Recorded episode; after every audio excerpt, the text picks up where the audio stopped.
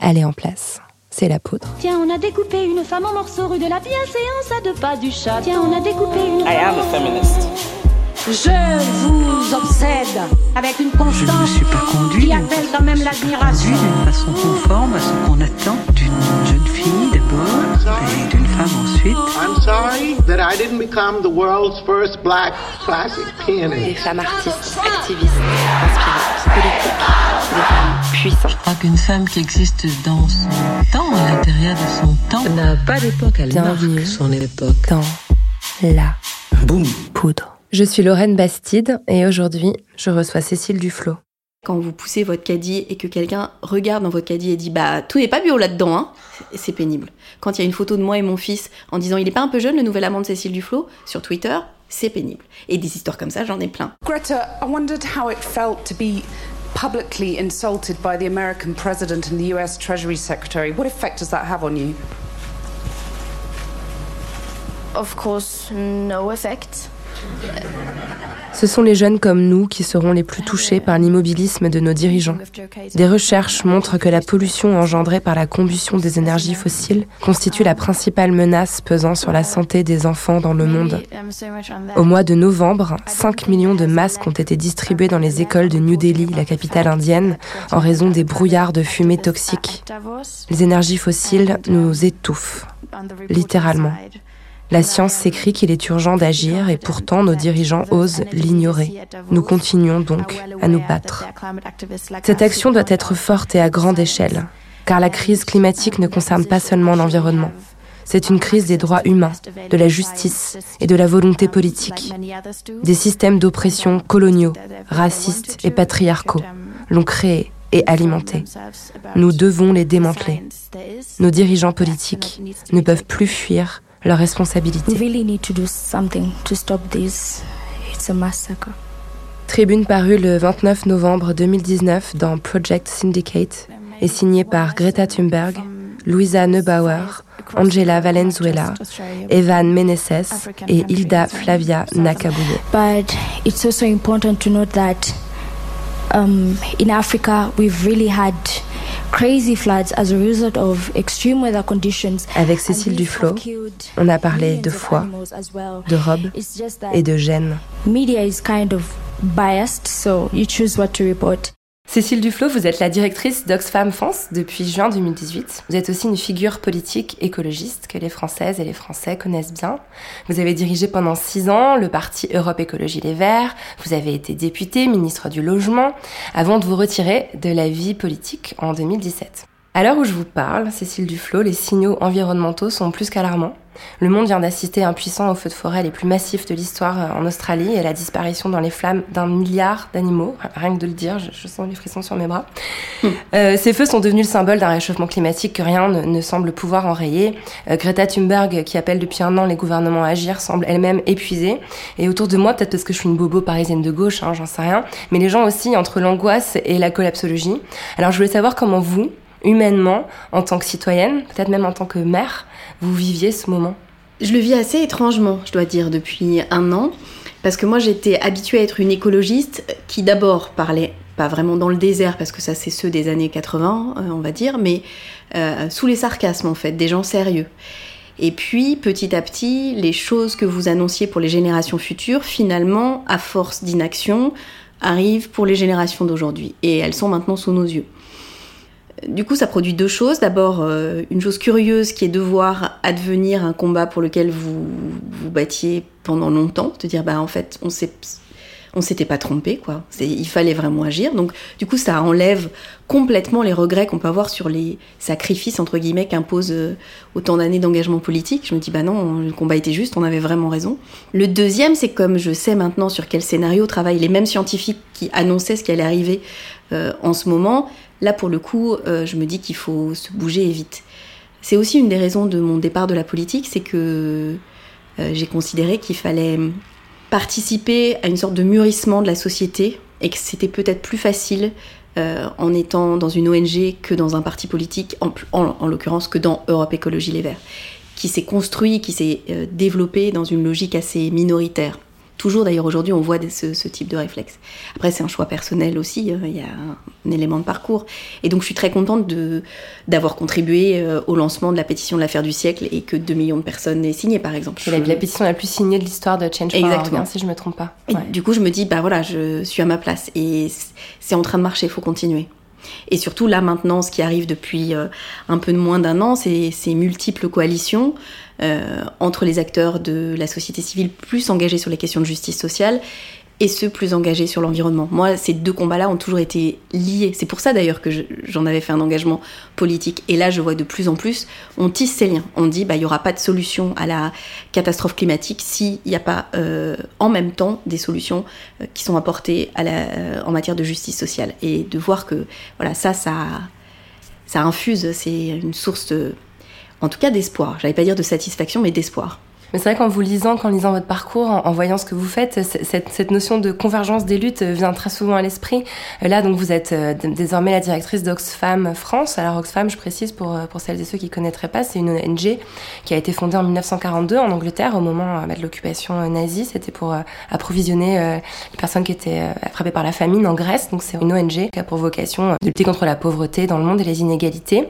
elle est parfois taxée d'angélisme et ça me fait vraiment rire parce qu'en fait, quand on démontre que 1% des personnes les plus riches de la planète détiennent autant que les 92% les plus pauvres, ce qui est le dernier chiffre, il me semble qu'on est moins dans l'angélisme que dans le pragmatisme, voire même le, pessimisme. Euh, et il y a un chiffre aussi qui m'a interpellé dans le dernier rapport d'Oxfam. Les femmes et les filles assurent chaque jour l'équivalent de 12,5 milliards d'heures de travail non rémunéré. Un travail dont la valeur pourrait être rémunérée si elle était 10,8 billions de dollars. Là, je me suis dit, c'est extraordinaire parce qu'on a à la fois l'écologie, la, la, lutte pour l'égalité sociale, je crois qu'on va dire le marxisme, mmh. et puis le féminisme qui se rencontrent.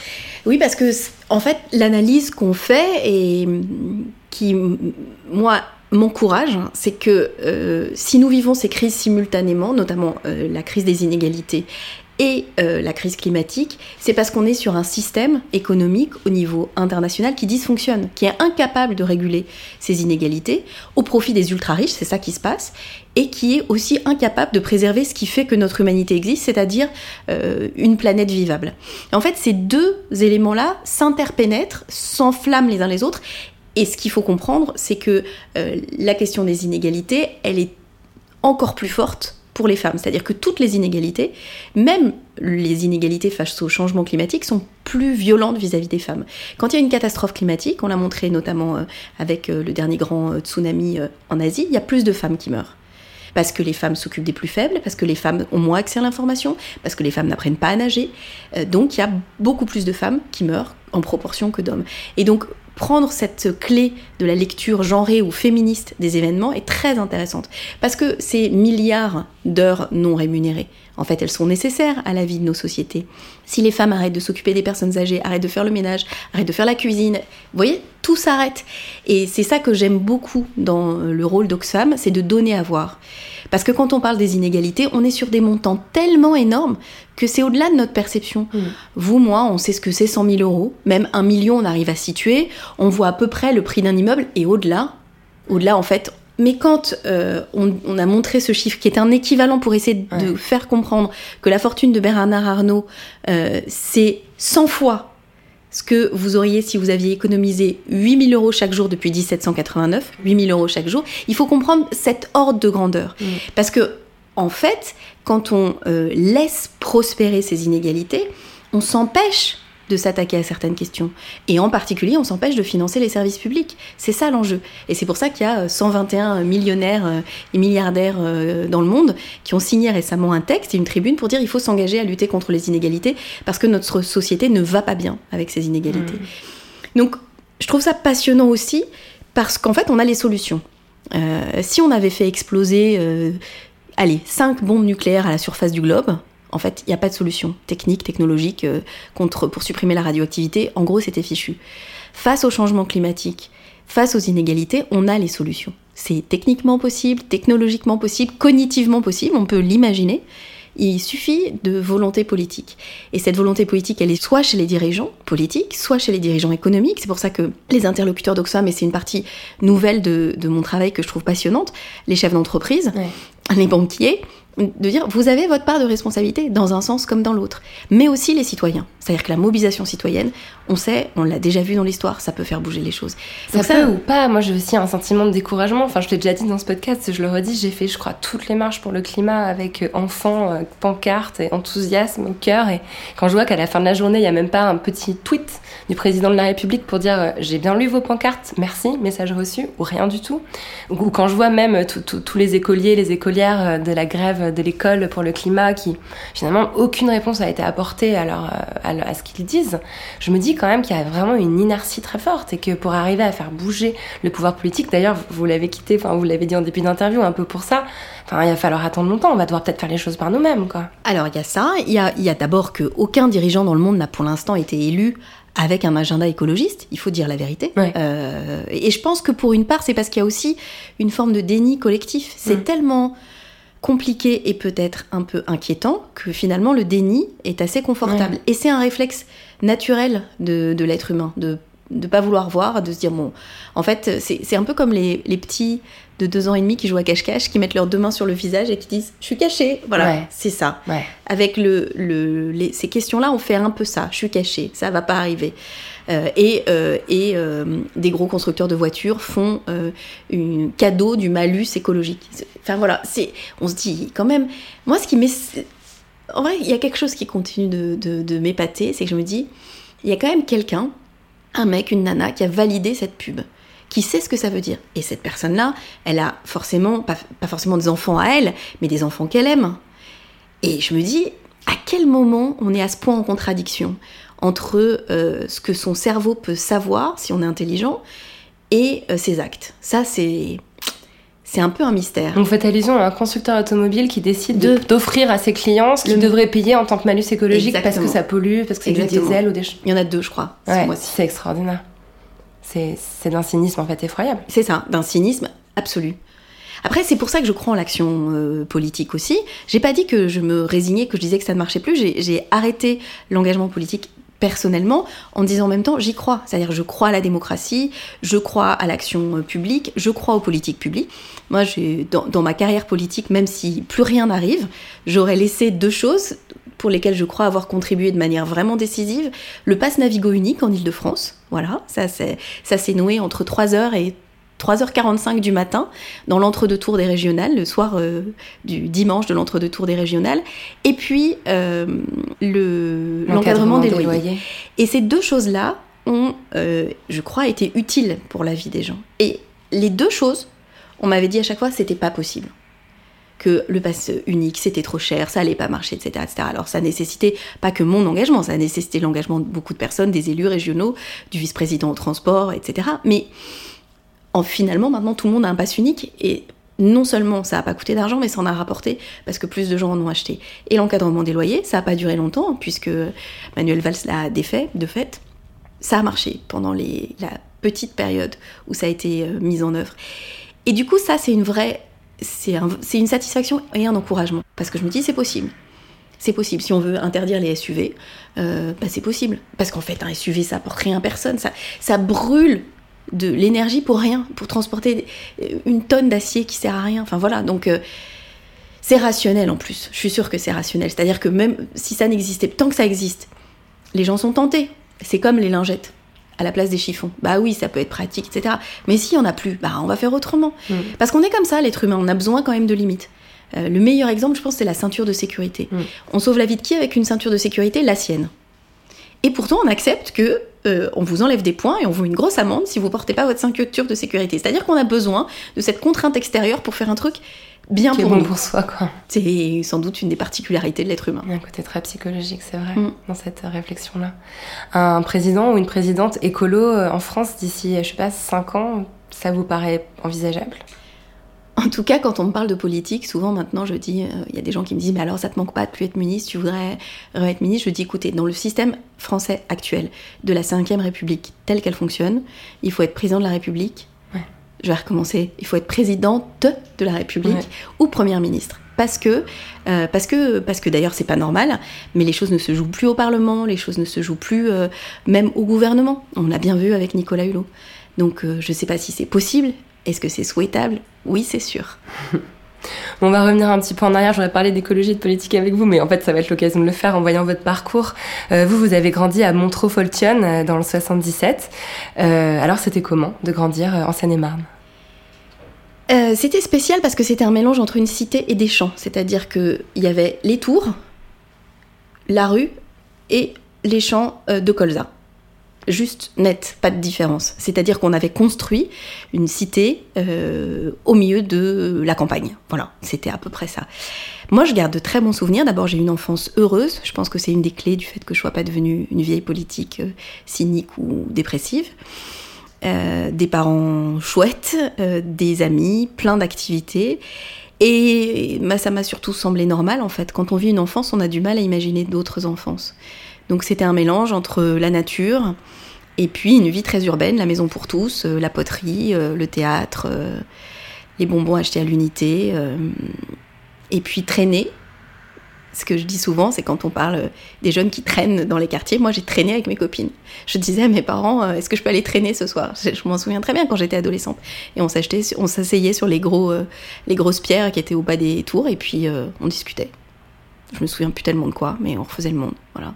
Et puis aller le week-end, regarder les matchs de foot euh, des petits amis de ma grande copine. Euh, et puis voilà, enfin, c'était ce genre de vie. Euh, mais j'en garde un bon souvenir.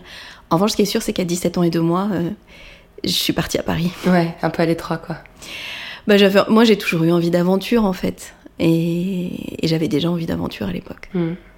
Vous avez aussi reçu, euh, j'ai l'impression, beaucoup de, valeurs dans votre enfance. Votre maman, euh, qui s'appelle Marie-Paul Duflo, c'était une écologiste avant l'heure. Elle a présidé l'association Nature Environnement 77. Euh, votre papa, il était cheminot et syndicaliste, alors soft, hein, vous précisez souvent en interview. Ah oui, oui, cool. Mais je me dis que voilà, quand on est a... élitiste, très calme. Mon père est quelqu'un de très calme. Mais quand on a à la maison euh, des parents qui portent déjà autant de, valeurs euh, politiques, d'idéaux euh, militants, qu'est-ce, qu'est-ce que ça donne comme enfance? Vous parliez de politique à table quand vous étiez petite? On le vivait surtout. Chez moi, il y avait toujours plein de gens qui venaient. Mes parents étaient très accueillants pour tout un tas de gens, donnaient beaucoup de leur temps, donnaient au militantisme, donnaient beaucoup de leur argent. mes parents avaient parrainé des jeunes, des enfants, enfin des filles euh, dans différents pays d'Afrique euh, pour les aider à poursuivre leurs études. Ils nous expliquaient bien la différence, ce que c'était d'être né euh, en Europe, dans, un, dans une famille où on avait les moyens d'aller à l'école, etc. Donc j'ai été, c'est vrai que j'ai été, été construite comme ça. mais j'aurais pu tout rejeter. Hein. Il y a des parcours où les enfants ils rejettent les valeurs de leurs parents. Moi non, je pense qu'elles ont fait ce que je suis c'est sûr. Après, j'ai un frère et une sœur qui n'ont pas du tout la même vie, ni le, ni le, même, euh, ni le même parcours. Donc mes parents étaient aussi très libres. Enfin, ils, voulaient qu'on fasse un peu ce qu'on avait envie de faire, du moment qu'on le faisait bien, en gros. Et avec plaisir, j'avais vu que c'était une notion importante d'avoir euh, d'aimer ce qu'on aime, ce qu'on aime faire. Ah oui, chez moi, c'est une vie de famille. D'ailleurs, ça je l'ai reproduit, très gai. On chante, euh, on aime bien manger, on aime bien rire, on aime bien jouer on aime le ski, on connaît le nom des plantes. Euh, enfin voilà, on, aime la vie. Enfin oui, j'ai été élevée en aimant la vie. En aimant la vie, en aimant les enfants, en aimant la vie collective, en aimant... En étant curieuse aussi. On a beaucoup découvert, on voyageait en train, on allait dans plein d'endroits en France. Euh, et si on est dans n'importe quel endroit où on était, on allait visiter tous les trucs qu'il fallait visiter, même sous la pluie. Quel cadeau. Et en même temps, je vous ai entendu aussi souvent dire que dans votre fratrie, vous n'étiez pas forcément la plus extravertie, vous étiez peut-être même la plus timide. Euh, comment vous expliquez que ce soit vous qui soit retrouvé parmi vos frères, enfin vous avez un frère et une sœur, je crois, qui s'est retrouvé sur le devant de la scène à, parler plus fort, à être plus visible Alors ça, c'est toujours un mystère et je le dis souvent, je suis toujours très timide. J'ai conscience qu'en disant ça, personne ne peut y croire. Mais donc je veux dire aux gens qui se sentent timides et surtout aux très jeunes ou aux très jeunes femmes, en fait c'est une technique pour euh, avoir l'air pas timide. Maintenant, je sais bien que personne pense ça, mais j'ai des espèces de retours de temps en temps.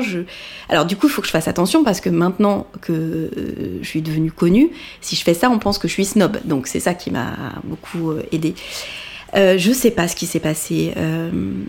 Étonnamment, je le dis souvent, j'ai dû travailler assez jeune parce que mes parents qui avaient des principes avaient aussi comme principe que si je voulais être autonome, j'avais qu'à me débrouiller. Donc j'ai beaucoup ils m'ont donné une toute petite somme d'argent au tout début et ensuite je me suis débrouillée pour payer mes études.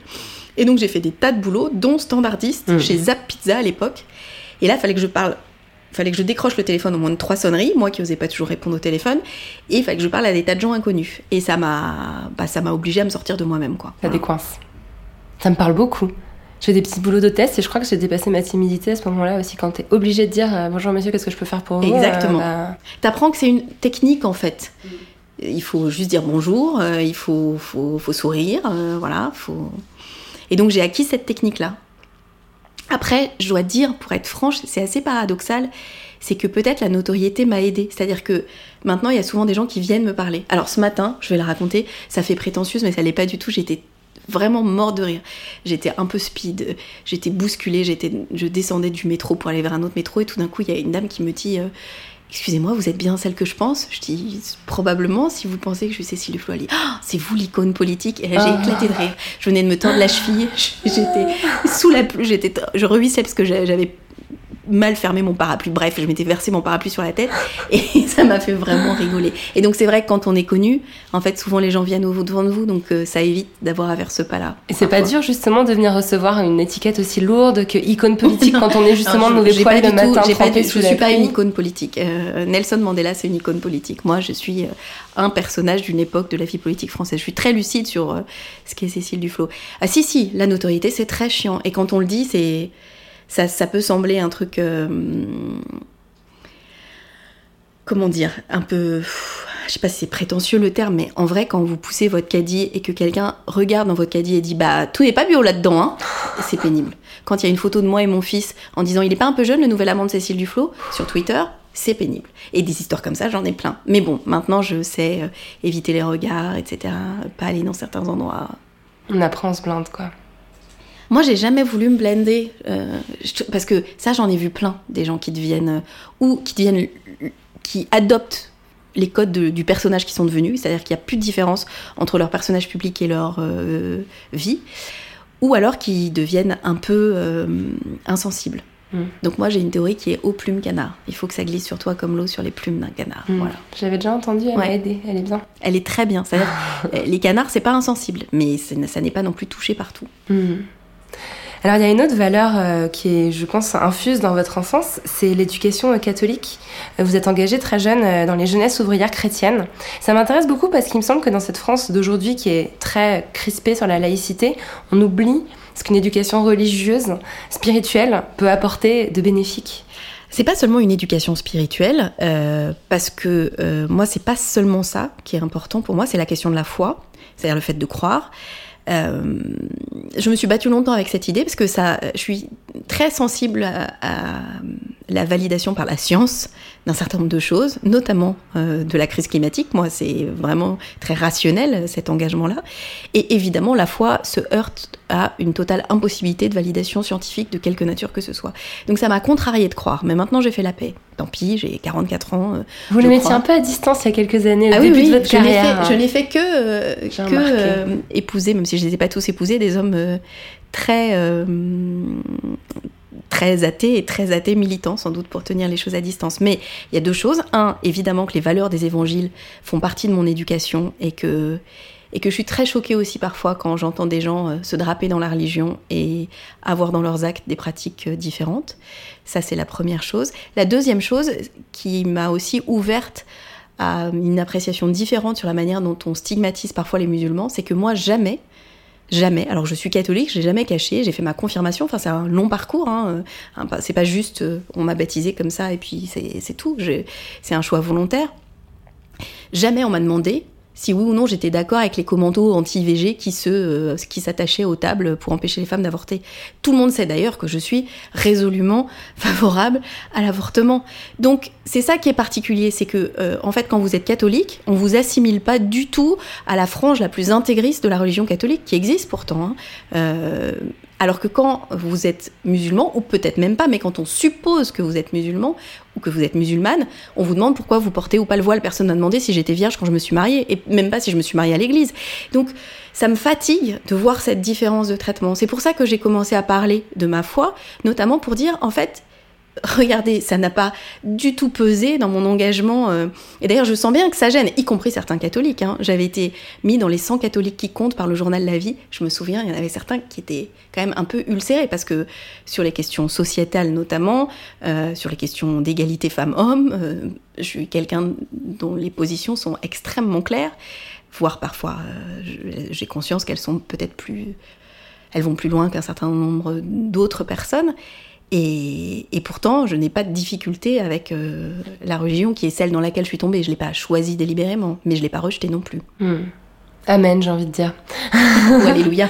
non, mais c'est important, c'est important de le rappeler. J'ai vraiment ce sentiment-là aussi en ce moment. C'est-à-dire qu'effectivement, on peut très bien considérer qu'il y a certains degrés, certaines nuances dans la, dans la religion de certaines personnes et, pas chez d'autres. Après, en plus, c'est assez marrant parce que des fois, je l'ai fait. Euh, je me souviens de quelqu'un au moment où j'étais au gouvernement et où je m'étais beaucoup euh, opposée euh, à la façon dont le ministre de l'Intérieur traitait la question des Roms, qui était d'ailleurs assez folle quand on y pense. Hein, c'est plus un sujet maintenant. Voilà.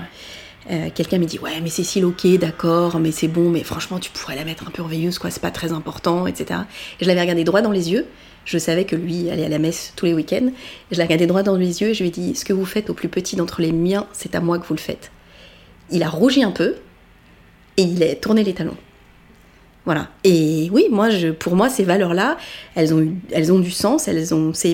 J'ai mis du temps aussi à comprendre que sans doute c'était ma colonne vertébrale, c'est-à-dire pourquoi je suis aussi intransigeante avec ça, euh, pourquoi les questions de liberté publique, les questions de respect, les questions d'égalité, les questions de non-stigmatisation, y compris des gens qui ont été, euh, qui sont passés par la prison, etc. C'est des choses puissantes. Je pense que ça vient de là. Voilà.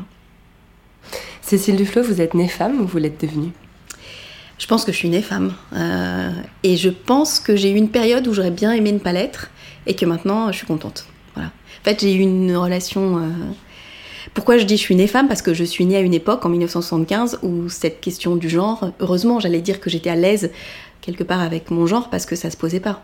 J'ai mis des robes et on m'a pas demandé si j'aimais ça en fait. Mm, mm. Euh, en fait, j'aimais ça. Et j'ai plutôt une éducation euh, pas féministe, mais assez asexuée en fait.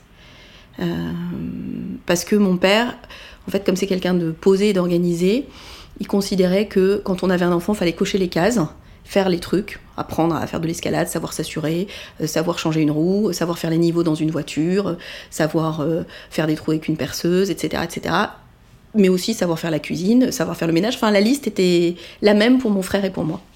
Et c'est vrai que du coup, quand les premières fois été confrontée au sexisme vraiment euh, lourd, j'étais assez désarmée en fait. Ça pour le coup, en revanche, j'avais pas les clés. On, m'avait pas du tout expliqué. C'est pour ça que je dis ensuite, il y a eu un moment délicat, ce que c'était qu'être une femme. Euh, en gros, les reproches sur. J'étais très jeune quand j'ai eu des enfants. Ils en étaient sûrs. Euh, tu crois pas que tu pourrais prendre un peu de temps pour eux maintenant que tu en as trois?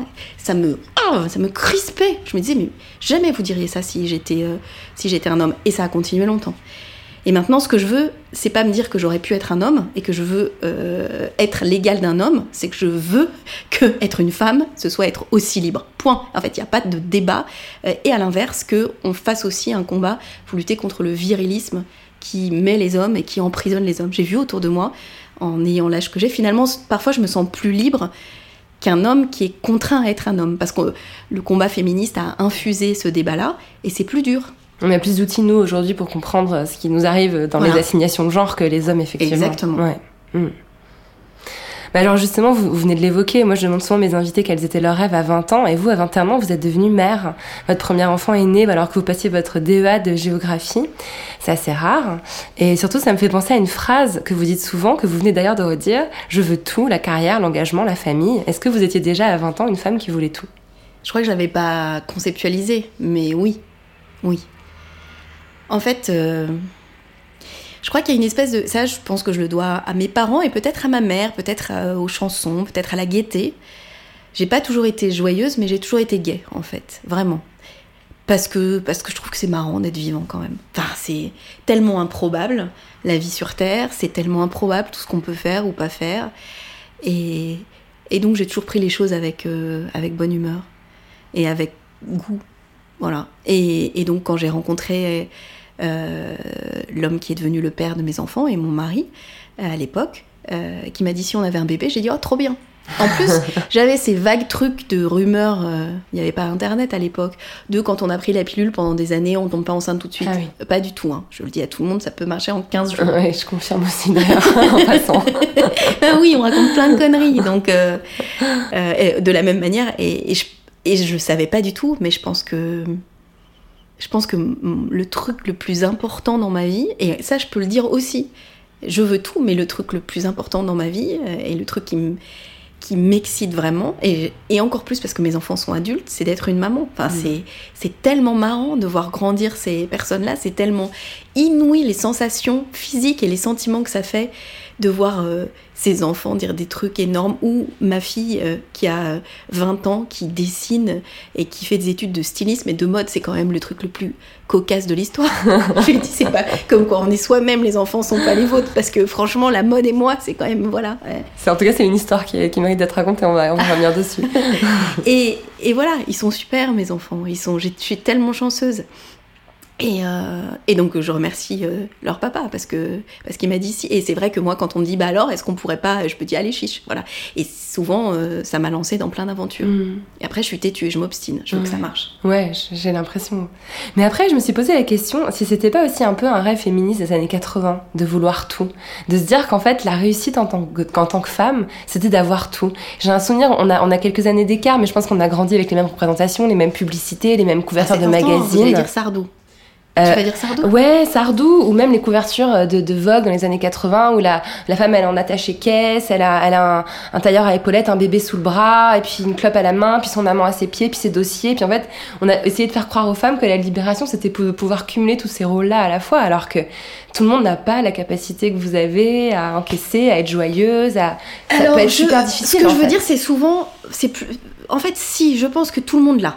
Parce qu'il faut aussi se dire euh, moi, je dis souvent en riant, euh, euh, moi j'ai deux enfants en moyenne avec ma copine Sandy, qui a, on se connaît depuis le collège. Elle a toujours dit qu'elle ne voulait pas de chiard, je précise que c'est son terme.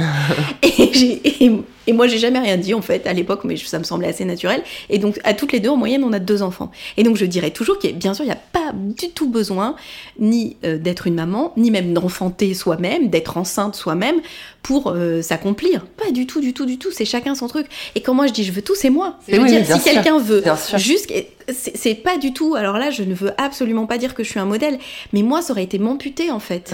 mais à l'inverse, je dis aux jeunes femmes qui disent ah non, mais franchement, là, vu les études que j'ai faites, euh, enfin voilà, ça m'a coûté tellement d'argent ou à mes parents, il faut que je travaille, etc. Je pourrais pas avoir d'enfant avec dans 10 ans. Je dis ah non, ça c'est mauvaise réponse. Si tu veux pas d'enfant, même dans 10 ans, n'en fais pas. Mais si tu veux un enfant tout de suite, le sujet c'est pas l'argent, c'est pas. Enfin, c'est jamais le bon moment en vrai quoi. Si on attend le moment idéal, on peut attendre longtemps. Mais mais et non, c'est pas un rêve des années 80. En plus, moi j'ai pas du tout ce style-là et et plutôt je, je me suis c'est plutôt un mantra que je me suis fabriqué a posteriori. Mhm. C'est-à-dire je me suis dit non, en fait, t'as le droit de vouloir. Oui, c'est pas c'était pas je, je, voulais pas cocher les cases etc parce que j'ai su très tôt que j'étais un peu différente. Donc, euh, mais souvent, et ça sans doute, je suis contente d'avoir fait tout ça juste pour les toutes jeunes femmes de 25 ans qui viennent me voir parfois dans la rue et qui me disent franchement d'avoir vu ce que vous avez été capable de faire ça m'encourage etc et je dis bah oui parce que si moi je l'ai fait moi qui suis quand même globalement un peu flemmarde pas euh, supérieurement intelligente euh, physiquement tout à fait banale si j'ai réussi, c'est que tout le monde peut. Enfin, si j'ai réussi à faire ça. Et il faut faire ce, dont on a envie. Et si on a envie de glandouiller en regardant des séries, eh ben on peut glandouiller en regardant des séries. Moi, par exemple, je pense que j'ai trois applis de euh, trucs pour faire euh, des abdos, des machins, des tout ça, parce que je sais que, en fait, je devrais faire un peu de sport, ce serait mieux, gna gna. Mais ça me saoule vraiment. Vraiment, ça me gaffe, ça m'ennuie. Donc il faut que je trouve une solution. On m'a expliqué, il fallait que je regarde un film en même temps, je sais pas quoi. En fait, ça mhm. m'ennuie beaucoup. J'ai l'impression que je pourrais lire des trucs, euh, je sais pas, faire, d'autres choses. Donc en fait, faut se faire ouais, il faut se faire confiance. Faire confiance. Et il faut réussir à déconstruire, plus exactement, il faut réussir à dénouer les liens qui vous tiennent les poignets, les chevilles et qui vous emmènent dans des directions qui sont pas vraiment vos directions. Non, mais il faut faire la nuance surtout entre je dois tout avoir et je peux tout avoir. Et vous, ce que vous incarnez, c'est que voilà, c'est possible si on veut. Voilà, exactement. Sans, sans, sans obligation. Après, euh, je suis tout sauf parfaite. Hein. Mm. la question à laquelle je peux le moins répondre, c'est euh, vous devez être hyper organisé, c'est quoi vos techniques? Non, non, non, non, non, non, non. Moi, c'est le bordel. Mes enfants se foutent énormément de moi sur le fait que je possède, à l'heure où, où nous parlons, sans doute 127 boîtes de tomates parce que je me dis au cas où je pourrais toujours faire des pâtes à la sauce tomate, 27 éponges, 82 rouleaux de papier toilette parce que je suis nulle en course, même avec une famille nombreuse et tant d'années, etc. Donc non, non, non, faut se détendre. Et rien n'est grave. Ça, c'est l'autre chose. En vrai, rien n'est grave. Tant qu'on est vivant, rien n'est très grave. Et la seule chose essentielle, c'est d'aimer et d'être aimé. Parce que tout le reste, ça passe. Des superstars de la politique euh, devenus nobodes, des superstars de la chanson, des, des gens qui avaient une petite vie parfaite, qui avaient coché toutes les cases, le super mariage et tout qui s'écroule. Euh, voilà, enfin, maintenant j'ai 44 ans, et à 44 ans, on est au milieu de sa vie à peu près. Et donc on voit ce qu'on a. Moi j'ai jalousé, hein. J'ai jalousé les, les couples parfaits, les familles parfaites, euh, qui avaient toujours une kangou, euh, qui étaient organisées pour partir en vacances, euh, qui n'avaient pas, pas, oublié tous les manteaux au moment où ils partaient au ski. Enfin, ce genre de choses, quoi. Des gens, je me disais, waouh, jamais j'arriverai à faire ça. Et puis, bah voilà, après, on relativise. Mm. Donc, faut trouver sa voie. Mm. Et en fait, au fond de soi, on sait ce dont on a envie. Si on s'écoute un peu, on sait. On s'écoute. Ouais. On sait. C'est pas la peine de le dire, mais il faut juste le savoir. Mm. Alors, euh, vous me faites vraiment rire, euh, Cécile Duflo, parce que vous venez de faire exactement ce que j'avais marqué dans la question suivante. Vous passez votre temps à dire que vous êtes un peu cancre, un peu bordélique. Mais c'est vrai, c'est vrai, je jure que c'est vrai. Alors quand même, on va résumer. Donc après le petit moment DEA, géographie, premier enfant, vous avez fait un diplôme de l'ESSEC en alternance, sinon c'est pas drôle. Vous bossez pendant 15 ans dans une entreprise de travaux publics. Vous commencez aussi à vous engager politiquement, vous rentrez chez les Verts, et parallèlement à ça, vous devenez élu municipal à Villeneuve-Saint-Georges, et vous faites deux autres enfants. Comment vous pouvez nier le fait que vous avez un profil quand même un peu surdoué. Euh, alors, peut-être scolairement, j'avais des facilités, donc je savais rentrer dans les cases. Ensuite, ça je le dis souvent, euh, je ne sais pas quel est l'autre terme qu'on pourrait utiliser un peu moins familier, mais j'ai la niaque. C'est-à-dire que, en fait, j'aime bien que ça marche, quoi. Mmh. Donc, euh, j'essaye de trouver euh, les chemins. Après, non, vraiment, enfin, c'est pas. Je, je, enfin, moi, des fois, j'étais épatée justement par des, par des personnes. Des fois, j'étais épatée par des personnes qui avaient l'air super sympas, super ouvertes. Et en les ayant fréquentées, elles étaient ni super sympas, ni super ouvertes. Et donc, les gens sont pas forcément ce à quoi ils ressemblent. Après, c'est vrai. Moi, je me souviens très bien quand je faisais de la politique. On disait c'est un pur animal politique elle fera que ça, elle aime faire que ça, c'est toute sa vie, et en plus c'est une super ambitieuse, parce que c'est vrai, si on prend mon, mon, CV comme ça, je suis rentrée chez les Verts en 2001, en 2003 je suis rentrée à la direction, en 2006 j'étais secrétaire nationale. Tu te dis, ouais, la meuf elle est tarée quoi. Et je peux... Évidemment que quelqu'un qui regarde ça comme ça, il peut penser ça, donc j'en veux à personne. C'est pour ça que les gens ont été si stupéfaits quand j'ai arrêté, parce que j'avais beau dire non, ouais. je, peux vivre, je peux faire autre chose, je vous assure, je suis pas droguée à ça, etc. Ouais. Personne me croyait, j'en voulais pas aux gens. Vous êtes bien déroutante quand même. Je sais pas, mais. Euh... Et il y a aussi cette voilà, donc vous êtes devenue euh, secrétaire nationale d'Europe Écologie Les Verts à 31 ans, vous battez deux records à la fois, vous êtes la première femme et la personne la plus jeune à accéder à cette fonction. Non, je suis pas la première femme, il y a eu Dominique Voynet avant moi. Ah, seconde femme, excusez-moi. Oui. Euh, et Pourtant, là encore, je relève un paradoxe. J'ai regardé les papiers qui sortent à l'époque quand vous êtes euh, quand vous êtes élu, et on vous présente pas comme une jeune prodige, contrairement à ce qu'on a pu le faire pour Emmanuel Macron quand il s'est présenté à la candidature présidentielle à 38 ans, le jeune prodige. Vous vous rendez compte, le plus jeune candidat. Vous, c'est plus euh, la fille normale qui a bien réussi. Et ben là pour le coup en revanche ça des fois j'ai tempêté la lecture ah bah alors là moi je j'avais fait un, un, thread sur Twitter et je sais pas quoi je l'ai perdu je sais pas s'il faudrait que j'essaye d'enquêter où j'avais j'étais surénervée un jour et donc j'avais expliqué la chose faite par un mec la chose faite par une femme racontée par un journaliste politique c'est J'en ai des dizaines d'exemples et c'est rageant. Alors ça, j'espère que ce sera pas le cas parce que vraiment, quand je quitte le gouvernement, il faut comprendre. En vrai, c'est super dur. Euh, c'est super dur. Euh, j'ai adoré être ministre parce que j'avais le sentiment que ce que j'avais appris à faire comme technique politique, c'était utile pour changer la vie des gens. Donc j'ai aimé ça. Je suis pas partie de gaieté de cœur. J'avais pas de plan. Juste c'était pour moi pas possible. Mais on m'a quand même proposé un poste en or massif, deuxième au rang du gouvernement. Enfin la dernière proposition du président de la République, c'était un truc auquel on peut pas dire non. Et j'ai dit non. Et je me suis dit là quand même les gens vont se rendre compte quoi, que j'ai des valeurs, que je sais pas quoi. Et limite, c'était bon, bah, elle a des problèmes personnels euh, avec Manuel Valls, elle avait ses règles, elle a, elle a eu un coup de, un coup de mou. Ouais. La, la, le caprice de Cécile Duflot, même des journalistes femmes, des trucs, mais d'une sévérité. Euh, l'amoureuse déçue, l'amoureuse déçue. Ça, me, ça, ça me met encore en rage. Et quand euh, Benoît Hamon et euh, Arnaud Montebourg quittent, franchement, mochement, le gouvernement en se faisant limite virer, en faisant une espèce de demi-blague, quatre mois après euh, avoir été nommé ministre dans le cadre de l'accord avec Manuel Valls, on explique qu'il pose un acte politique les majeur. Frondeurs, les frondeurs. J'étais là, j'étais dégoûtée. Là, j'étais dégoûtée. Mais dit, et pourquoi? Parce qu'en plus, fallait se taire. C'est-à-dire que ça sert à rien de se plaindre, quoi. Parce qu'en plus, si tu râles, alors là, c'est encore euh, un cran au-dessus. Donc oui, oui, ça, euh, franchement, là, si j'avais été un homme avec ce parcours-là, ouais, Mais on c'est aurait ça. dit que j'étais Vos accomplissements sont vraiment peu reconnus, même moi qui vous suis de près depuis plusieurs années, qui connais voilà votre carrière, euh, voilà, enfin vous êtes quand même là, vous avez été réélu deux fois d'affilée secrétaire général, je- ce qui n'est jamais arrivé. Première fois 71%, deuxième fois 92%. On est dans le plébiscite et personne n'a dit c'est incroyable. C'était genre Ah, les gens ont pris acte. contre. Danny Cohn-Bendit en plus, qui En avait plus. campagne contre moi. En plus. Non mais oui, je sais bien. Alors ça pour le coup, je- à la fois ça, continue de m'énerver un Je me dis et, et on explique que mon bilan est totalement négatif. Je suis arrivée secrétaire nationale d'un parti complètement ruiné. On pouvait même plus payer les factures du plombier qui venait plus. Il y avait des fuites dans le plafond. Ensuite on fait les européennes de 2009.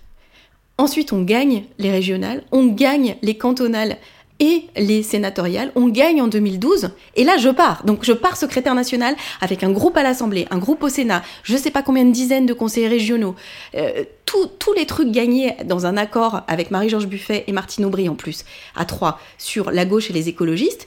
Et on explique que j'ai tout foutu en l'air. Et franchement, à des fois, je me dis, c'est hyper bien le storytelling. Certains ont réussi à raconter cette histoire, mais c'est pas juste. Vous avez dû le faire vous-même en fait, hein, Non. le bilan. Bah, dans, vos livres, je trouve. euh, Oui, j'ai écrit un livre pour le raconter. Voilà, de l'intérieur. Mais en vrai, vous faites rien quand on raconte, voilà, quand on explique Et, et là, je, je le dis pas que pour moi. En fait, il y a eu un trio de femmes à la tête de ces partis de gauche. La séquence 2008-2012, c'est trois femmes Marie-Georges Buffet, euh, Martine Aubry et moi. Et je- moi, je l'ai vécu, donc je me souviens bien, on a beaucoup échangé, on a essayé de tricoter cette euh, sorte de d'alliance entre la gauche et les écologistes pour réussir à conquérir le pouvoir. Personne l'a raconté. Personne jamais. Et je pense que si on n'avait pas été trois femmes, ça aurait été différent. Et là, pour le coup, donc j'en suis pas la seule victime, cette lecture sexiste, en gros, les seules fois où il y avait des papiers là-dessus, c'était euh, ouais, elles sont copines, elles vont faire euh, les soldes ensemble. Alors que c'était vraiment un truc très politique, très construit, avec du respect, de la stratégie. Ça, je me dis, bon, peut-être, peut-être dans 10 ans, dans 20 ans, euh, une historienne ou quelqu'un reviendra et relira cette période. Mais franchement, c'est, c'est, je vais redire, c'est pas juste. Et en fait, quand on dit c'est pas juste, c'est Mafalda. Et donc, c'est la, la casse-pied. Donc voilà, c'est aussi ça. De temps en temps, il y a des moments où je mène pas la bataille. En plus, quand t'es concerné directement.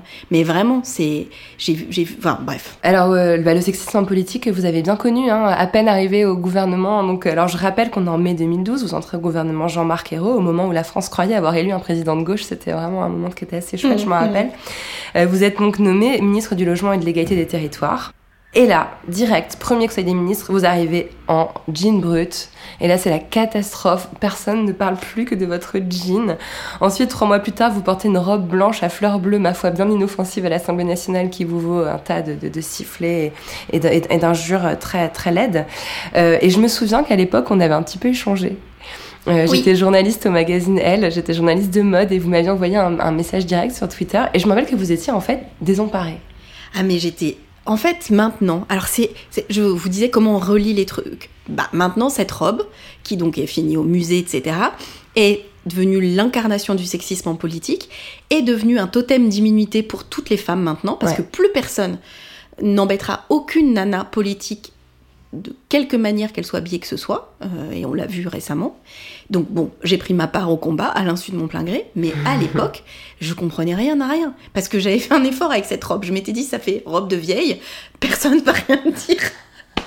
c'est ça qui est fou, c'est que après le jean, dont je pensais que Mais même le jean, c'était pas. Enfin, il y a quand y même a- quelque non, chose où non, vous n'aviez pas la possibilité. Il y en a plein de mes collègues, euh, des, des- de mes collègues ministres qui sont venus en jean au Conseil des ministres. Personne n'a rien dit. Bon là, c'était le premier, peut-être que j'aurais pu éviter. Mais maintenant, je suis sûre que j'aurais fait quoi que ce soit que j'aurais fait. J'étais un peu, j'avais une sorte de demi-cible. Voilà.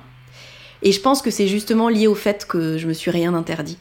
Euh, parce que les femmes, y compris en politique, et c'est ça qui me rend triste, c'est aussi ce qui se passe ces dernières années, on les aime bien dans un rôle. La techno, la... mais les femmes politiques qui l'ouvrent, qui contestent, qui font du rapport de force, ça c'est vraiment... Ça, ça dérange. Et il y en a plus. Euh, Dans, dans la majorité actuelle, il y en a aucune. Aucune. Mm. Et ça, ça me fait un peu de... Ouais, ça me fait un peu de peine. Là, j'ai l'impression qu'on a fait un peu marche arrière. Et vous étiez peut-être trop jeune pour tenir ce rôle? Vous n'avez pas la, la, la, la tête de la fonction. Alors, j'avais, j'avais un hic, c'est que euh, je, pour le coup, j'étais vraiment pas à l'aise avec euh, les vêtements, quoi. Je j'avais j'ai jamais eu de conseils ni de trucs comme ça, donc je voulais pas en plus parler de ça. Je voulais pas qu'on me parle de ça. Je voulais prouver que j'étais sérieuse, que je savais faire, que je savais être ministre, que je m'occupais d'un dossier qui n'était pas le dossier spontané des écologistes. Donc c'est vrai que j'ai pas réagi comme il fallait parce que je me suis planquée en fait, notamment au moment de la robe. Je voulais surtout pas. euh, Surtout pas en parler. Et donc c'est pour ça que, en fait, vous avez dû faire un tweet. Je sais pas si on se tutoie ou si on se voit en fait. Bah, on peut, on peut se tutoyer. Voilà. Tu avais dû faire un tweet qui disait euh, que, c'était, que cette tenue était bien. Et Mais donc je me suis dit, ah c'est ça que j'avais fait, je me rappelle. Et donc j'avais vu passer une bouée et, j'avais, je m'étais dit, en plus c'est une meuf de elle. Donc Je crois, je crois qu'ironiquement, j'avais, j'avais mis le lien pour l'acheter sur boden.fr, qu'en plus elle était pas chère ou je sais pas Ah quoi. ouais, elle parce était plus, en elle, solde. elle était, elle était très jolie cette robe, elle avait absolument rien de, de choquant ou de... Et donc je t'ai envoyé un message en disant merci, comme à une nana qui m'avait critiqué mon rouge à lèvres, qui était spécialisée en maquillage. J'avais dit ok, alors je mets quoi comme rouge à lèvres Et elle m'avait envoyé la liste des rouges à lèvres que je pouvais mettre et j'avais adopté les rouges à lèvres qu'elle m'avait donnés. Parce qu'à l'époque j'étais vraiment à la recherche de ça. Mm. Mais je me rappelle avoir eu le sentiment, enfin j'ai employé le mot désemparé vraiment à, à- à, dessein parce que je me rappelle avoir eu vraiment le sentiment que vous, que vous tombiez des nues, quoi, que vous attendiez à tout, sauf à ce qu'on vienne vous parler de votre Ah tenue. Vous arriviez avec des dossiers à défendre, des, des, des Ah, envies de et je changer voulais pas le en fait. Je pensais que je m'en voulais à moi. Je m'en voulais à moi. C'est ça qui est Mm. terrible en fait avec le sexisme. C'est que je m'en voulais à moi. Je me disais, ça. t'as déjà suffisamment de problèmes. Pourquoi tu rajoutes le truc de la robe? Alors qu'en fait, j'avais pas du tout pensé. Et je, je pense que j'avais raison. Elle avait rien cette robe. C'était pas la robe le problème. C'était pas la robe le problème. Alors il y a une euh, spécialiste de mode qui a écrit un texte très intéressant sur cette robe. Je crois qu'il doit toujours exister. Elle a un blog où elle explique que c'est une robe de- des années 60. Et euh, avec, ce qui est vrai, c'est pour ça que j'avais dit c'est une robe entre guillemets de vieille. Euh, et que c'est vraiment une coupe des années 60. Et que donc, sans doute, la robe des mères des euh, députés, notamment de droite, qui étaient là. Et qu'en gros, c'est ça qui les avait quelque fait disjoncter. psychanalytique Ouais. qui s'est produit là. C'était une robe portefeuille un peu à la Diane von Furstenberg comme ça qui se croisait. euh. Non, c'était pas une Non. robe portefeuille, celle-là, c'était une robe droite boutonnée. Ah oui. mais un peu, Un peu évasée, évasée. normal Ouais. vu mon physique en fait, Mm. et euh, avec une ceinture. Mais des fois, j'étais folle de rage en fait parce que je voyais, je- dans les semaines qui ont suivi, je voyais certaines de mes collègues au gouvernement qui avaient des tenues euh, encore plus, on va dire, voyantes, et il leur arrivait rien. Et donc je me disais, franchement, je sais pas ce que j'ai fait quoi. C'est Voilà. la grande gueule plus la robe, ça faisait trop en fait. Je pense que c'est ça maintenant. C'est le pouvoir aussi, parce qu'à l'époque j'étais secrétaire nationale, enfin je venais de- d'arrêter, et dans, dans l'univers politique, on sait que c'est un poste, c'est celui qui détient ou celle qui détient les investitures, en tout cas dans les partis traditionnels, en, en gros c'est perçu comme ça. Donc c'est un vrai poste de pouvoir. Il y a eu très peu de femmes chefs de parti, très très très peu.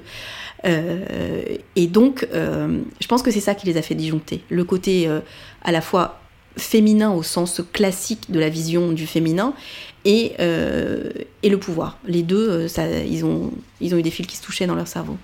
C'est hyper intéressant. Il y, a, il y a autre chose aussi euh, que j'ai lu dans votre livre de Mais l'intérieur. bon, si je deviens présidente de la République, je porterai cette robe euh, pour mon investiture. Ah mais tellement. Ah et là, à Ah cet non, instant, tout le monde va faire des commentaires. On se détend, c'était une blague. C'était une blague. Et tu portes d'ailleurs aujourd'hui une robe rose, Rose. malabar, un peu la même coupe d'ailleurs, comme ça, manche trois quarts, évasée, qui te va à merveille. C'est toujours parce qu'en fait, je pense qu'au fond de moi, je suis anglaise. Donc euh, voilà. C'est vrai Je- qu'il y a un petit côté un peu poétique. Oui, mais là, en plus, je suis dans un endroit où je peux m'habiller comme je veux. Et merci aux Oxfam et merci aux ONG. Là, pour le coup, personne ne te dit rien.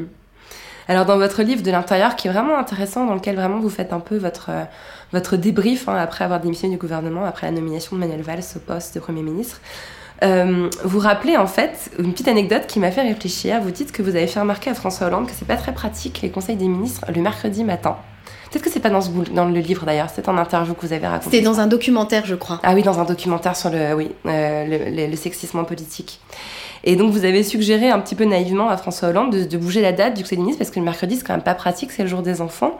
Et ça m'a fait penser à une phrase de Christiane Taubira concernant les graviers dans les cours des palais de la République qui sont absolument pas adaptés aux talons euh, que portent euh, certaines femmes. Et en fait, j'ai réalisé que ces épisodes-là, même celui de la robe, ça montre que la structure même du pouvoir est une violence en fait envers les femmes. Il y a pire que les graviers. Il y a les pavés de la cour des Invalides. Ouais. Donc euh, je recommande à tout le monde de tenter euh, la revue des troupes, puisque c'est ça qu'il faut faire de temps en temps, avec des chaussures à talons. Donc si vous ne vous mettez pas de chaussures à talons, en tout cas moi j'avais l'air moins comme il fallait, et si vous en mettez là, il faut euh, re- se retenir de respirer à chaque pas. Donc Christiane a totalement raison. Et moi, en plus, sur le moment, j'ai pensé que j'étais vraiment stupide. C'est-à-dire que quand il m'a dit, mais enfin, euh, Cécile, le Conseil des ministres a lieu le mercredi depuis, en gros, que le monde est monde, Ouais. je me suis mordu les lèvres, je me suis dit, t'es bête. J'ai essayé de trouver l'info, euh, il me semble que c'est De Gaulle qui l'a instauré le Mais en fait- c'est plus flottant. je Oui, crois. et par ailleurs, euh, si le président de la République est à l'étranger, s'il y a ci, s'il y a ça, on déplace la date du Conseil des ministres personne n'est mort. Donc, même là-dessus, je me suis dit, ah mince, et main- maintenant je dis, bah et alors, ça pourrait être le mardi, franchement, ça ne poserait aucun pro- de problème à personne. En fait, on se laisse imposer des choses. C'est pas tant pour les femmes, parce que c'est bien aussi que les mecs aillent euh, au poney, euh, à l'école de musique, ou juste à la piscine, ou à où, ou à où Bien on va avec les enfants le mercredi après-midi, quand on essaye de prendre un mercredi après-midi, pas toutes les semaines, mais de temps en temps ce petit moment privilégié qu'on peut passer avec un de ses enfants, et pas tous, pas le week-end, etc. Et après, bon, c'est vrai que, j'allais dire, j'étais un peu bécassine euh, arrive au gouvernement, mais j'avais dans, dans le parti dans lequel j'étais, c'est pas un parti qui est habitué à avoir des ministres, donc on n'a pas les codes spontanément. Donc euh, c'est vrai que j'ai pas eu l'autocensure que j'aurais pu avoir pour euh, poser cette question. Mais finalement, ça m'a beaucoup protégée parce qu'il y a des codes et des habitudes qu'on a qu'on remet pas en cause, alors qu'il n'y a aucune raison. Voilà. Il n'y a aucune raison que quelqu'un soit sérieux parce qu'il fait des rendez-vous, euh, parce qu'il reste au bureau jusqu'à 21h. En fait, non. Mm. En vrai, c'est pas sûr que ce soit parce qu'il est sérieux. Ouais, vous avez importé au gouvernement euh, une réflexion qui a lieu dans les entreprises, dans les startups aujourd'hui, et peut-être que voilà, euh, les personnes n'étaient pas prêtes euh, à Oui, entendre cette que- réflexion-là à ce moment-là. Je pense que, mais pour le coup, j'étais écologiste aussi, donc y compris sur les questions. Pour le coup, le vrai regret, c'est pas qu'on n'ait pas décalé la du gouvernement, c'est le rendez-vous euh, manqué avec l'écologie de François Hollande. Alors avec la gauche plus largement, ça c'est sûr, mais avec l'écologie, enfin vraiment, c'est c'est dommage. Euh, donc oui, j'étais à la période un peu un peu charnière, on va dire. Mm. Et il y a ce rendez-vous manqué, euh, enfin, il y a aussi une grande violence idéologique, hein, on arrive à ça dans, dans, votre récit.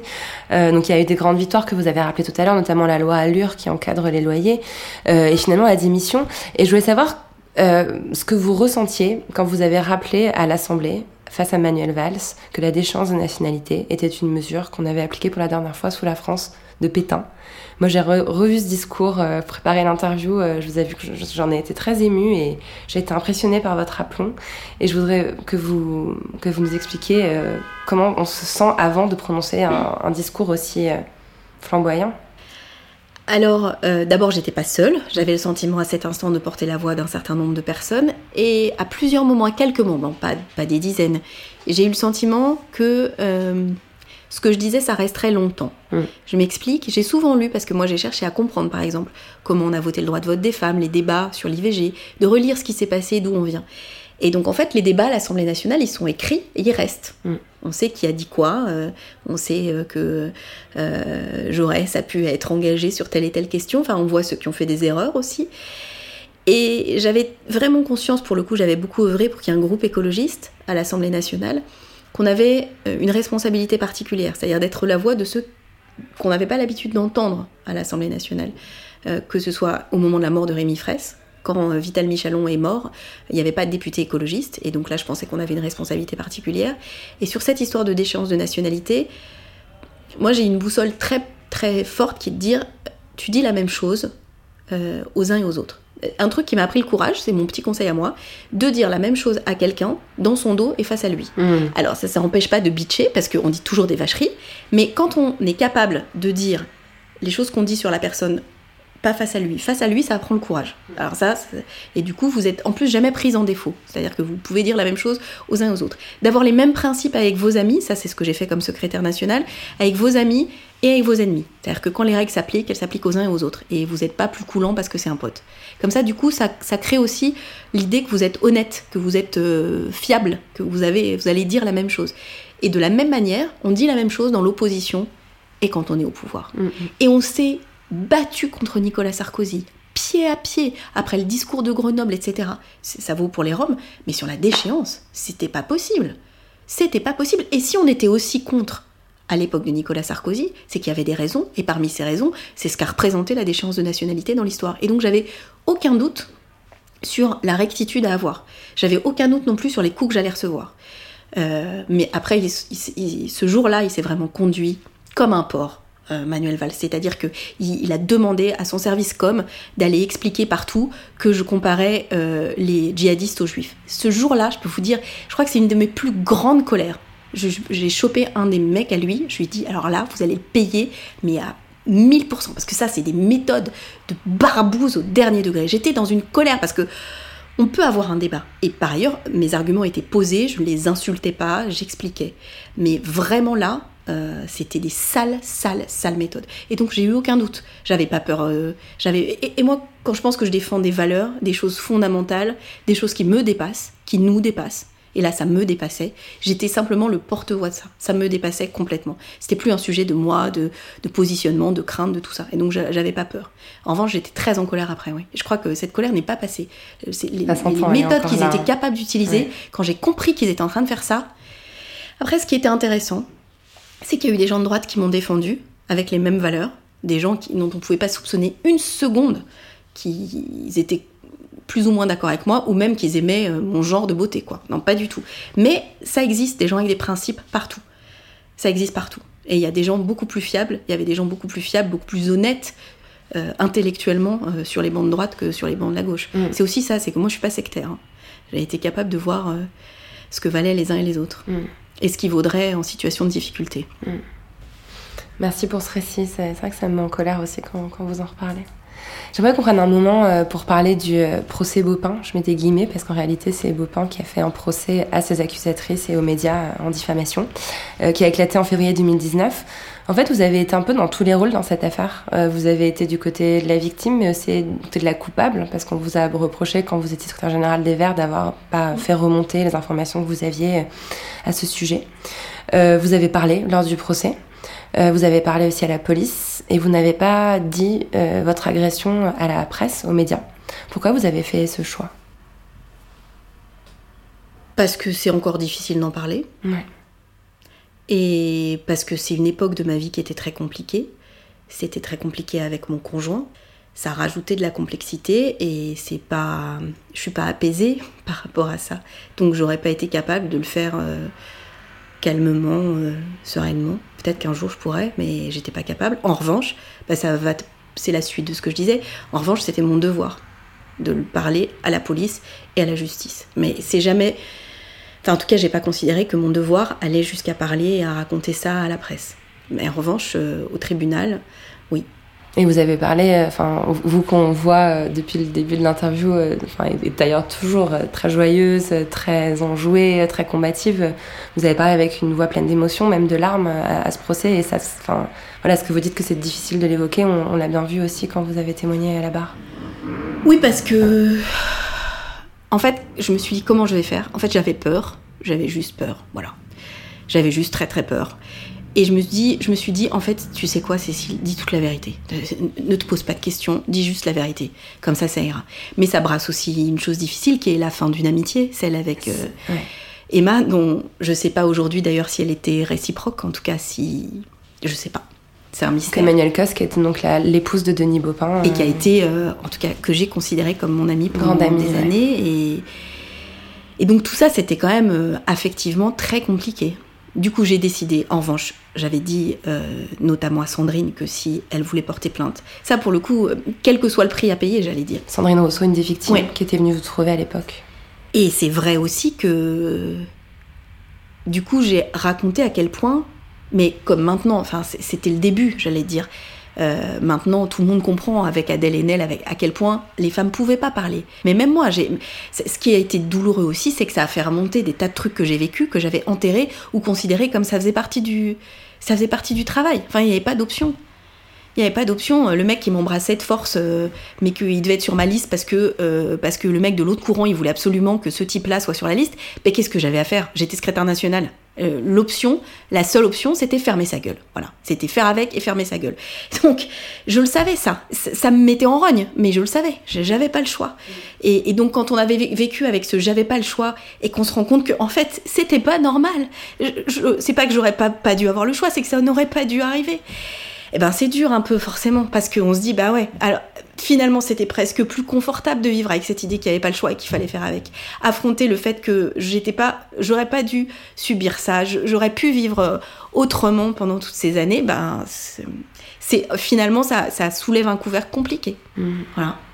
Et vous dites que ça met un couvert compliqué, mais moi j'ai l'impression que c'est en fait toujours compliqué.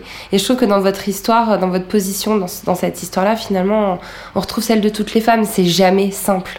Voilà, vous êtes, vous étiez à la fois un peu victime, à la fois un peu responsable, à la fois amie avec la femme de votre agresseur. Et ben en fait, c'est toujours comme ça dans la vie. Ce genre de cas de figure se reproduit en permanence. Je veux dire, l'histoire là où elle est folle, c'est que je me suis dit, en fait, maintenant, d'ailleurs, je lui ai dit, maintenant qu'il est avec Emma, qui est une fille si chouette, alors forcément, il va changer. C'est-à-dire que j'ai aussi espéré que Enfin bon, j'ai pas très envie en fait de rentrer. Non, je, voulais surtout pas vous en faire parler, mais, je voulais vous faire parler du fait que justement vous Et c'est toujours ça. Et donc je me pose toujours des questions. C'est pour ça que je suis très heureuse d'être à Oxfam, parce qu'à Oxfam, je suis dans une organisation qui s'est mm. pris le scandale, un scandale sexuel en pleine tête, et qui a dit alors en fait ça va s'arrêter. Et donc maintenant, moi, mes instructions comme directrice générale, elles sont hyper claires. Non seulement tu parles, mais tu rapportes euh, euh, au niveau international tu as le droit de faire venir des enquêteurs, de poser des questions, d'aller au devant. C'est-à-dire, tu as le droit de chercher s'il y a des problèmes. Même si une nana vient pas me parler, si je pressens un truc bizarre, mon travail, c'est d'aller chercher le problème. Et on me demande pas de cacher, de pas avoir peur pour la réputation, au contraire. Et ça, c'est libérateur. C'est pour ça que ça doit être un truc de société, que les règles doivent changer. On doit dire, en fait, les nouvelles règles, c'est comme ça. Si ça se passe, il faut non seulement parler, protéger, etc., etc. Et ça, je pense que c'est mon combat de maintenant je pense que j'ai écrit un texte que j'ai pas encore publié, mais je pense qu'il faut en finir avec la gêne. C'est-à-dire que les gens se sentent gênés par ça. Ils se sentent gênés quand ils voient un mec mal parler à sa femme. Ils pressentent que c'est pas normal, mais on regarde pas en disant ça nous concerne pas, etc. En fait, ça nous concerne. Mm. Et il faut pas avoir peur de poser les questions. Il faut pas avoir peur de dire les choses, de dire ce qui est du registre euh, du délit, ce qui est du registre du crime, ce qui est. Enfin voilà. Et d'ailleurs, instinctivement, c'est quand même ça que j'avais fait avec euh, Sandrine Rousseau et, je l'avais remerciée parce que le jour, elle me parlait de trucs embrouillés. Un jour, j'ai dit Est-ce que tu peux me dire le lieu, les gestes? Et j'ai dit ça. En français et dans le code pénal, ça s'appelle une agression sexuelle. C'est trois ans de prison, c'était ça à l'époque, etc. Et et ben en fait, il faut objectiver les choses. Et donc il faut aller au devant de ça et se dire en fait, si dans votre organisation, il se passe un événement de cette nature, c'est pas grave en fait, c'est normal parce que ça se passe partout. Et donc ce serait très bizarre que ça n'arrive pas. Donc quand moi on essaye de donner des leçons à Oxfam, je dis et eh, vous savez quoi? Regardez chez vous. Parce que vu le la, à quel point c'est répandu dans la société, ça arrive forcément chez vous. L'autre chose, c'est qu'il faut expliquer que les agresseurs, c'est des gens bien cette phrase est provocatrice. Mais oui, c'est des super artistes, euh, c'est euh, des profs charismatiques, euh, c'est un voisin hyper sympa, c'est votre beau-frère. Et ouais, et ouais, et ouais, c'est des mecs normaux. C'est pas des, c'est pas des, espèces de voyous Les avec une gabardine noire. Et hein. voilà. Ce qu'a dit et, voilà. elle et par ailleurs, si forte. moi, vous l'avez pas dit, mais dans mon engagement, il y a 4 ans de d'écrivain public, enfin de bénévole à la maison d'arrêt de la santé. Donc on peut rester ami avec quelqu'un qui a commis un délit. Sa vie n'est pas terminée. Il faut qu'il il faut qu'il paye, il faut qu'il soit condamné s'il a commis des actes délictueux ou criminels, mais ensuite il a le droit de revenir dans la société. Donc il faut dire ça fait partie de la vie, et plus d'ailleurs on, sera à l'aise avec ça, plus on pourra dire on fait face, plus ça va régresser. Voilà, je pense que c'est ça qu'il faut faire. Et donc ce combat-là contre la gêne, il n'est pas terminé. Il n'est pas terminé, y compris dans votre propre euh, entourage. Mmh. Mais c'est, mais c'est important. Et puis je pense aussi que chaque, chacune des étapes, notamment le procès Vaupin, je pense que ça a été aussi euh, quelque chose, une pierre, euh, une, dire, marqué d'une pierre blanche sur le chemin euh, de la libération, justement de la parole des femmes, et aussi de la société sur ces questions-là. Enfin, il a été débouté de sa, de sa oui, il a même été condamné au dépens. condamné au dépens. en fait, au tout début de cette histoire, ce qui est dit, c'est de dire, c'est pas un problème de sexisme en politique, c'est un problème de verre en gros, les libérés sexuels, etc. Mm. C'était vraiment, quand je pensais qu'il y avait des mecs de droite qui disaient ça, quand on voyait comment eux, ils géraient ces questions-là chez eux, c'était terrible. Mais souvent, les Verts, pour le coup, euh, ont été en avance. Ils ont été en avance en mettant la parité dans leur statut très tôt. Ils, ont été en avance. Noël, ma mère, a marié deux hommes. Euh, on a oublié maintenant, mais il y a en 2004, donc il y a très très longtemps, ça faisait hurler tout le monde. Et puis maintenant, le mariage euh, pour tous est légal. donc bizarrement et de façon triste, mais on a été aussi en avance là-dessus. C'est-à-dire que c'est dans ce parti que ça a pu euh, craquer et que la parole a pu se libérer. Et maintenant, et après, ça a été un peu partout. Donc euh, voilà, faut maintenant j'arrive à vivre à peu près euh, à peu près en paix avec cette histoire. Mmh, on avance, c'est sûr. Est-ce que vous avez accès à votre chambre à vous, Cécile Duflo Pas assez, mais un peu. J'y travaille. J'y travaille. Euh, je pense que mon premier acte a été de poser du papier peint avec euh, des poissons et des fleurs euh, sur le mur de ma chambre des Landes. C'est-à-dire un truc vraiment que tout le monde regarde avec des yeux un peu consternés, mais à moi ça fait tellement plaisir. Donc voilà. C'est quoi pour vous la poudre? La poudre, en fait, ça évoque deux choses. Ça évoque la douceur, ça évoque ma grand-mère qui avait un poudrier Guerlain avec. euh, comment ça s'appelle le truc euh, Euh, Tout ah, dufteux. Oui, ah, une pompo, un pompon ou quelque chose comme Ouais. ça. Ah, J'arrive pas à retrouver. Et je me souviens, je me souviens de l'odeur. Mhm. Et puis ça évoque aussi faire parler la poudre. Et moi, je suis aussi une bagarreuse. J'ai pas peur du, j'ai pas peur du fight. J'ai pas peur, voilà. Et donc en fait, on peut avoir les deux. On peut espomponner et partir sabre au clair. Voilà. Donc ça me va bien en fait. Merci beaucoup, Cécile Duflo. Merci beaucoup, Laurel. Merci à Cécile Duflo d'être venue faire parler la poudre avec moi. La poudre est un podcast produit par Nouvelles Écoutes. Merci à Aurore Meyer-Mailleux pour la réalisation de l'introduction, à Gaïa Marty pour la préparation, la prise de son et le reste, et à Marion Emery pour le montage et le mixage. Merci à Bonnie Banane pour sa chanson dans le générique. Merci à vous pour l'écoute. On se retrouve sur Internet, Instagram, Twitter, Facebook. La poudre est partout. Si vous avez des réflexions, des compliments ou des critiques à faire, n'hésitez pas. J'adore ça. Ah, j'allais oublier, pour lire les mêmes livres que moi, allez sur le site La Poudre Lit. Vous connaissez la suite. Prenez soin de vous et continuez de faire parler la poudre.